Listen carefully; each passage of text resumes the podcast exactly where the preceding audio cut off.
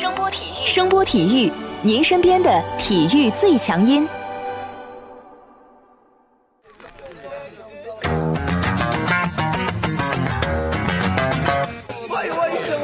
Yo yo, it's boogie time, so come on, let's swing it, alright?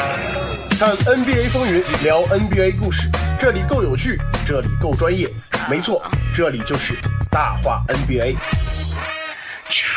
I be the show, make a room, shake it, shaking it down. I be the nigga with a high profile. Everybody come on, we be the shakers with a crazy style. And then shocking the world, cause we the flow, shake his speed, make us rockin' the city. 欢迎大家来继续收听我们的大话 NBA 节目，我是有才哥。大家好，我是小老弟。一周又很快的过去了啊，咱们先来看看上周的这个东西部的排名情况啊。在上周五的时候呢，勇士和掘金仍然占据着西部第一和第二的位置啊，火箭仍然待在第三位，而开拓者是第四。接下来的排名呢就很有意思了，从第五位的雷霆开始到第八位的快船，四支球队全部是四十二胜三十负，大家的胜场差全都一样。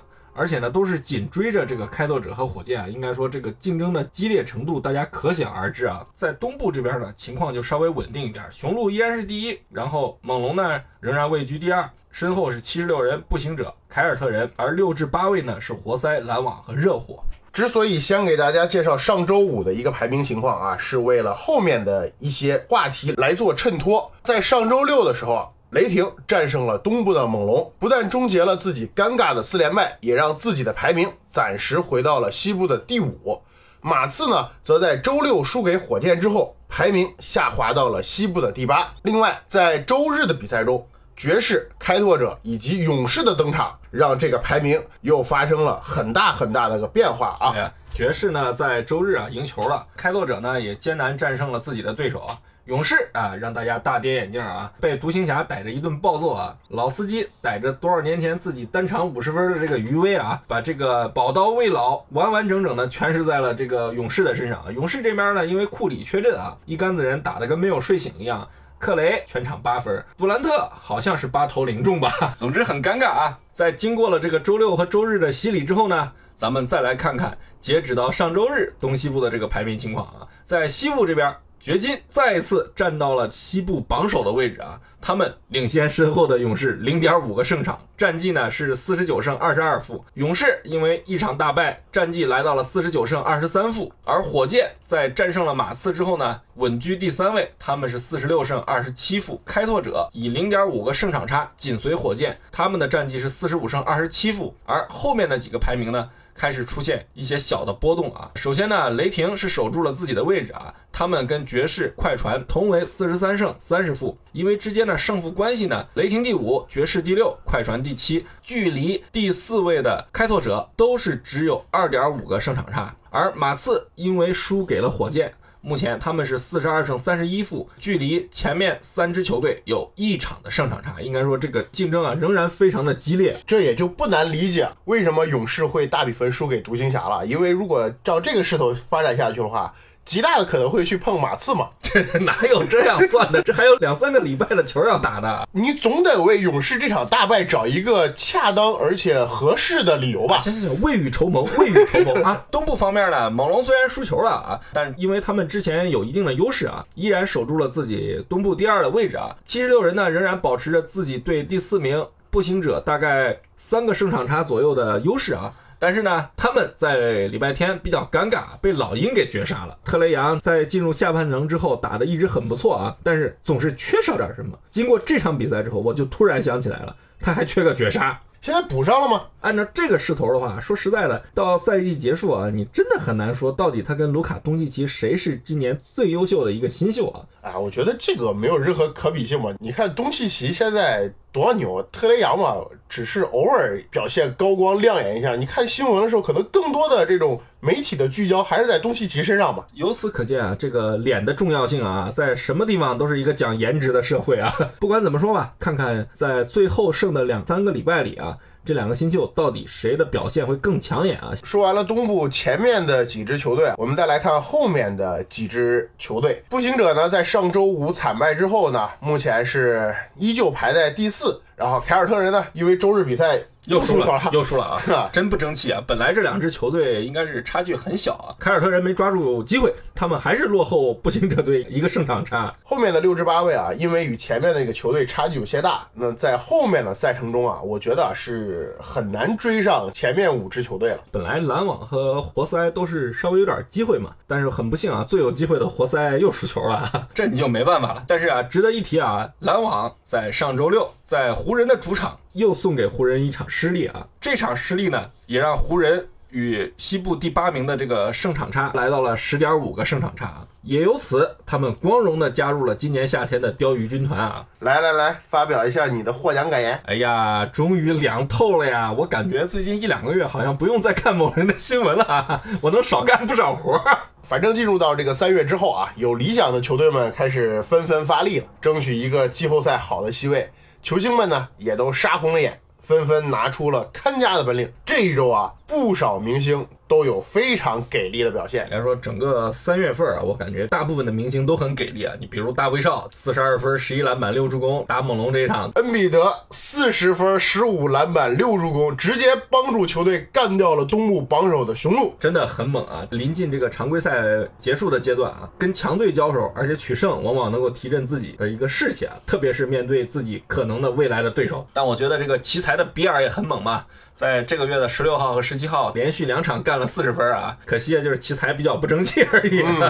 你家励志导前一段也干了一场大事情啊，一场四十多分儿。正常操作，正常操作啊！正常操作让我最意想不到的是，你说这帮球星们搞得热火朝天吧？对对对对很正常。连角色球员都上来凑热闹，大麦基都搞了一场三十三分、二十篮板，嗯，这什么数据？明星数据啊！来庆祝一下湖人离开季后赛嘛，你怎么办啊？对不对？这是真大腿啊！不过要说数据夸张啊，动作最大的应该还是哈登啊。呃，上周四场比赛下来，哥们儿一共砍了一百六十九分啊，场均四十二分多啊，而且呢，一共拿了二十九个助攻，这场均有个七点多吧。然后在对阵灰熊和马刺的比赛里面呢，登哥分别砍下了五十七分和六十一分啊，真的猛。特别是打马刺这场球啊，在球队整体表现我感觉比较一般的情况下啊，登哥完全是凭一己之力把这个比赛给收掉了。那是啊，打灰熊那场全队表现也比较一般嘛，登哥干了五十七分不管用，对不对？那打马刺怎么办呢？再多得四分吧。这场球啊，哈登夸张的程度是令人发指的。你说，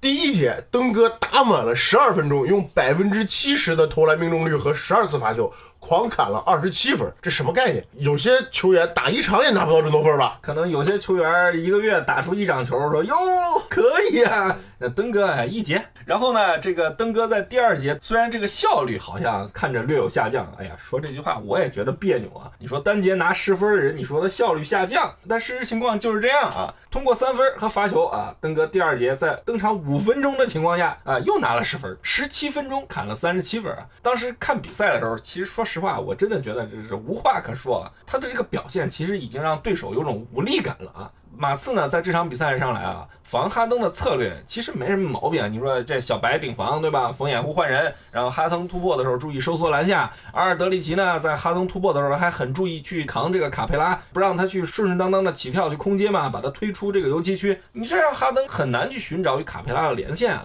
打起来也很费劲啊。但登哥就是准，你有什么办法呢？你说换一般的球队啊，哈登这种半场三十七分的表现，很容易就打得没心气儿。但马刺还是抓住了第三节哈登手感不佳的机会，手感不佳，哎，接着说，接着说。整个第三节，火箭的进攻完全是停滞的，因为除了哈登以外啊，火箭只有保罗的四分和戈登的六分入账，其他人全部挂蛋。看这个比赛的状态，就是火箭过来一波机会一扔没有了，火箭过来一波机会一扔没有了。不是哈登第三节拿了九分，这比赛可能就完全反转了啊！而马刺这边呢，则在德里克·怀特、德罗赞和阿德的强势发挥下啊，不断利用突分和篮下二次进攻的机会，在第三节砍下了三十四分。在这个第四节开始阶段啊，这个马刺沿用了第三节的策略，并且在第四节中段啊成功反超了比分。但是呢，登哥在第四节末段啊再度爆发，连续用三记三分球帮助球队重新拿回优势啊，而且呢把整个球队的这个势头给打出来了。最后凭借着这个登哥的神奇表现啊，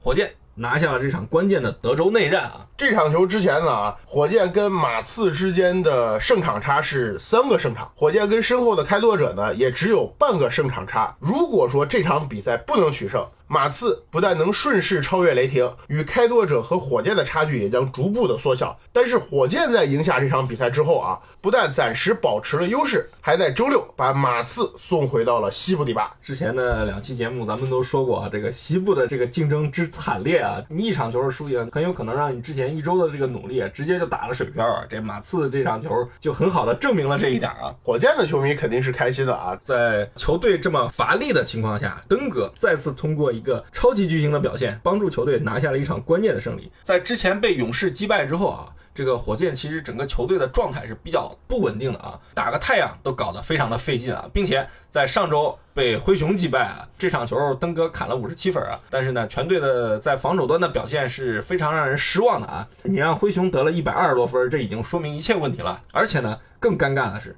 在这个比赛中啊，灰熊一度大比分领先啊，要是没有登哥，我估计这场比赛很可能就是一场惨败了。登哥通过这一周的这个强势表现呢，挤掉了之前一周的第一名字母哥，重新坐上了第一把交椅啊。这个赛季进入到中段之后啊，MVP 榜的争夺焦点一直都在字母哥跟哈登的身上。字母哥本赛季带领雄鹿在东部异军突起，并且。他的个人数据是非常的华丽的。目前字母哥场均是二十七点五分，位列联盟第四；十二点六个篮板，联盟第五；场均六个助攻，位居联盟第十八位；场均一点四四个盖帽，排在联盟第十四位；一点三三次抢断，联盟第二十九位。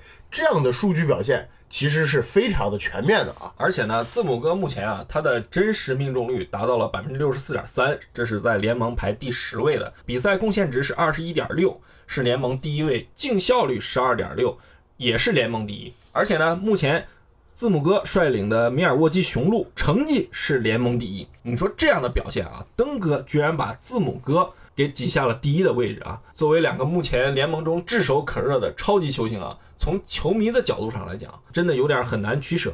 所以呢，这俩哥到底谁更牛一点啊？我们今天好好的聊一下啊。关于 MVP 的评选啊，之前我们一期节目说过啊，你首先当 MVP，球队成绩得好；第二呢，你数据得更牛；然后第三呢，你在球队中必须对这个球队在本赛季的战绩起着决定性的影响。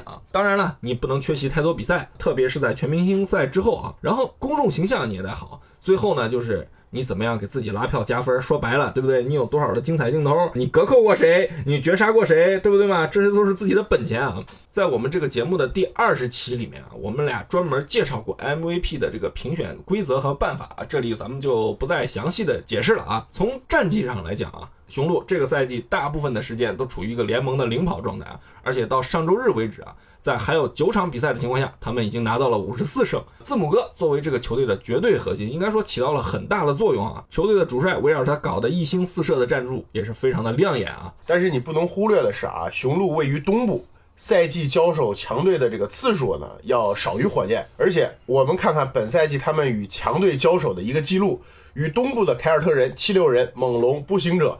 都是互有胜负。与西部球队的交锋中呢，与勇士的两场交手都在赛季初。考虑到代打天团当时的一个状态啊，参考的意义其实并不大。但是与雷霆、爵士、马刺、开拓者和快船之间的交手，全都是互有胜负。唯一双杀的球队呢，就是目前西部排名第一的掘金啊。打强队，我觉得有输有赢也没什么好说的嘛。哎，但你看看火箭啊，目前为止在西部三杀勇士，唯一的失利的也是虽败犹荣啊。这倒是与西部第一的掘金之间的较量，目前也是二比一领先。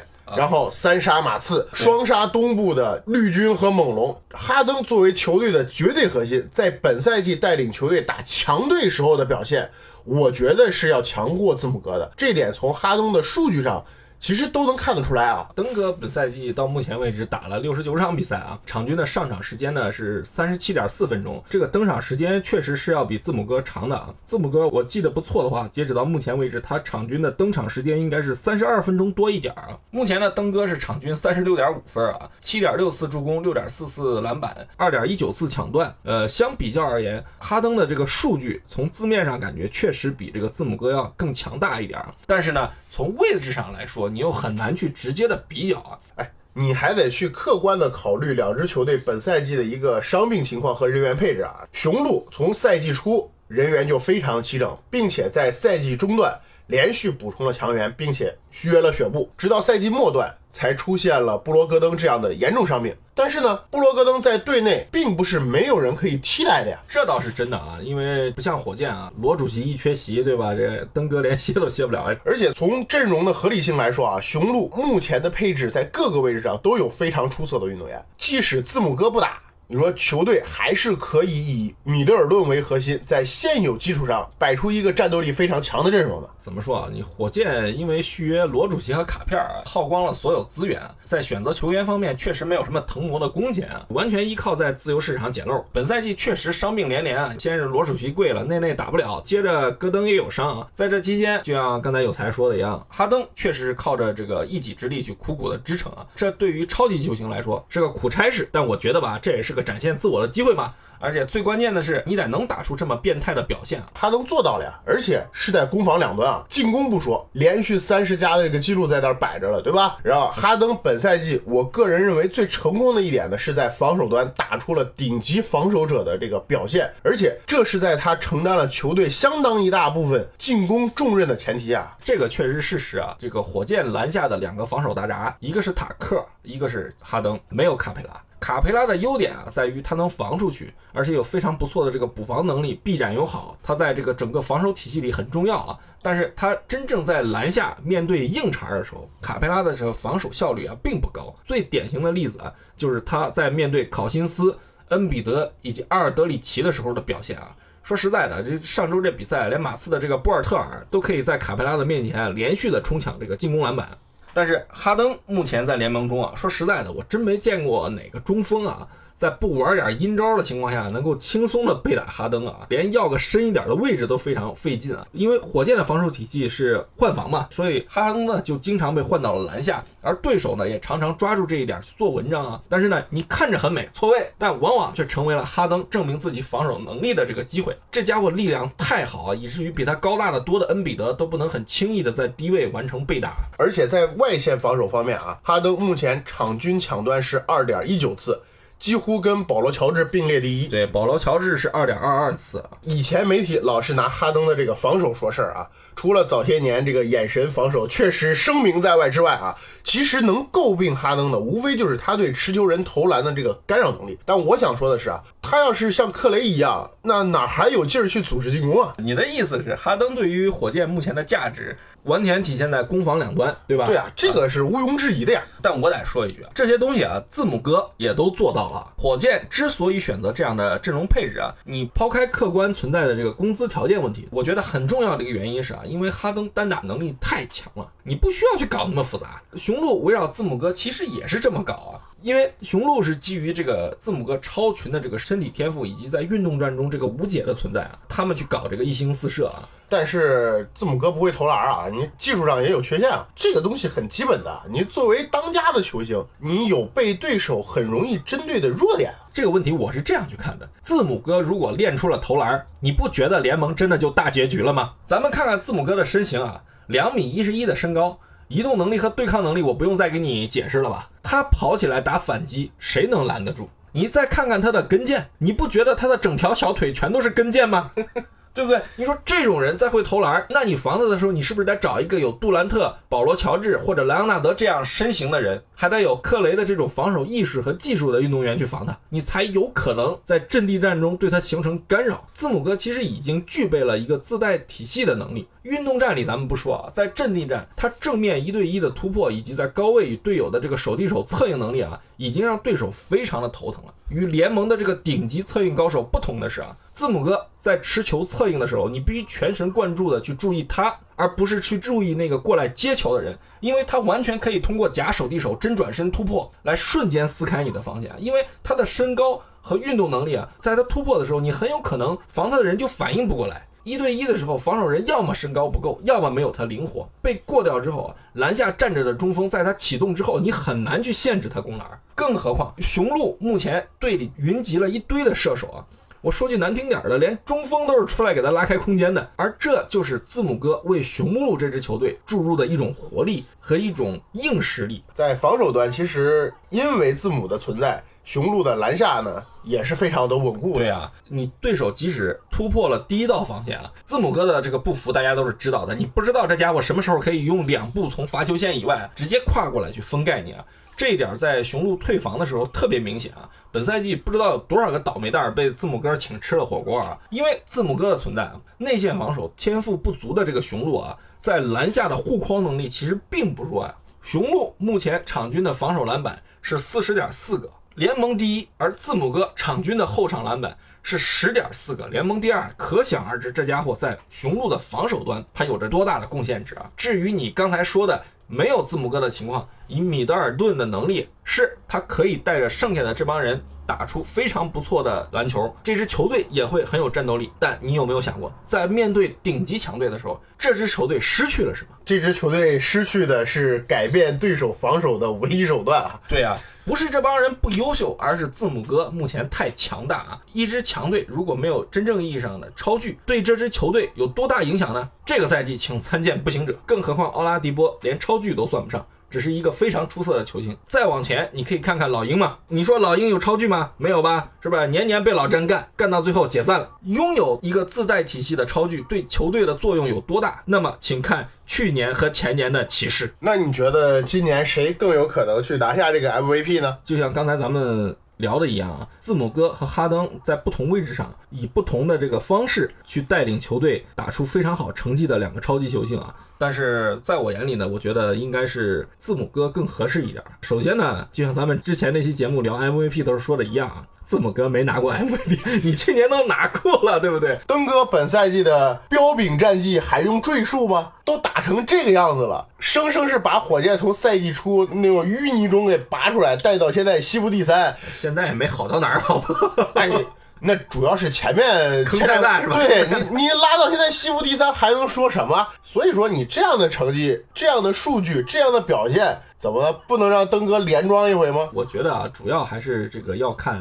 这两个人啊，对这个球队的这个战斗力有多大的加持啊？因为在我看来啊，哈登确实很优秀啊，他上个赛季拿 MVP 也是实至名归。但是这个赛季我感觉啊，哈登延续着自己非常牛叉的这个表现，而且我个人感觉他比上个赛季更加的可怕。但是呢，他对整个球队的这个加持啊，我个人感觉是没有上赛季那么猛。你评选 MVP 嘛，肯定是对球队的影响有很大。核心一点啊，火箭这个赛季确实战绩没有雄鹿好，而且呢，字母哥这个赛季表现的真的非常的全能啊，特别是在进入这个赛季后半程的时候，他的这个投篮啊还是有所改善的，哈哈，这个也是进步嘛，对不对？如果要我选，我会选这个字母哥。当然了。呃，具体怎么选这个东西是要靠这个评分的，最后是要一堆记者去投票去评分啊。很不幸的是，我们俩没有接到邀请。你要接到邀请的话，我就选登哥。你说那种加持啊，其实本赛季这个到目前为止，火箭有很多场比赛，你就拿上周打马刺的这场比赛来说啊，如果说没有登哥的话，这场比赛就去了嘛。这场比赛是他用得分来改变了这个比赛的结果啊！但我想表达的意思是，你对这个球队的带动能力有多强？你哈登是猛，而且呢，他不需要球队的其他球员去做这些事情。